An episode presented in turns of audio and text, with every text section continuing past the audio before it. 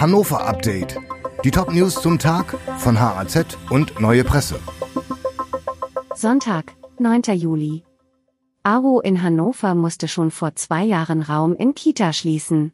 Offenbar ist der vor kurzem bekannt gewordene Fall eines sogenannten Körpererkundungsraums in einer AWO-Kita kein Einzelfall. Bereits im November 2021 wurde ein Raum nach elterlicher Beschwerde in einer Einrichtung der Arbeiterwohlfahrt in Hannover geschlossen und das pädagogische Konzept überarbeitet.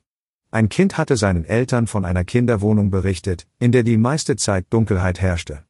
Die Familie schaltete das Landesjugendamt ein und wechselte die Einrichtung. Bei den PS Days auf dem Messegelände trifft sich die Tuner-Szene. Zum zweiten Mal finden in Hannover an diesem Wochenende die PS Days statt, eine Mischung aus Autoausstellung, Treffen der Tuner-Szene und Showprogramm. Mehr als 400 Fahrzeuge, aufgemöbelt und herausgeputzt von privaten Schraubern, werden in der Messehalle 26 präsentiert. In einer anderen Halle zeigen Hersteller und Werkstätten Zubehör, das die Herzen der Autojoner höher schlagen lässt. Die PS Days sind am Sonntag noch von 10 bis 17 Uhr geöffnet.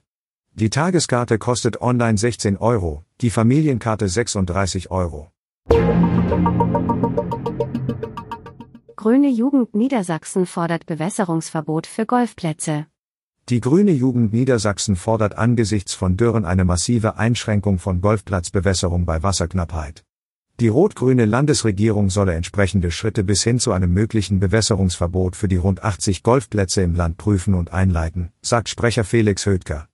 Gegenwind bekommt der Vorschlag allerdings von der CDU-Fraktion. Und das Umweltministerium sieht ebenfalls keinen Handlungsbedarf.